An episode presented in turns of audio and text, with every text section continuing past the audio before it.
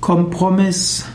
Kompromiss ist eine Form der Verständigung, eine Form der Entscheidungsfindung, die gekennzeichnet ist durch beiderseitiges Nachgeben. Wenn zwei Menschen unterschiedliches wollen und beides nicht miteinander vereinbar ist, dann wird man nach einem Kompromiss suchen. Kompromiss kommt vom Lateinischen her Compromissum und Kompromissum kommt von compromittere und das heißt sich gegenseitig etwas versprechen, kann auch heißen, die Entscheidung dem Schiedsrichter zu überlassen. Also Kompromiss ist ein Ausgleich, eine Verständigung, eine Übereinkunft durch gegenseitige Zugeständnisse.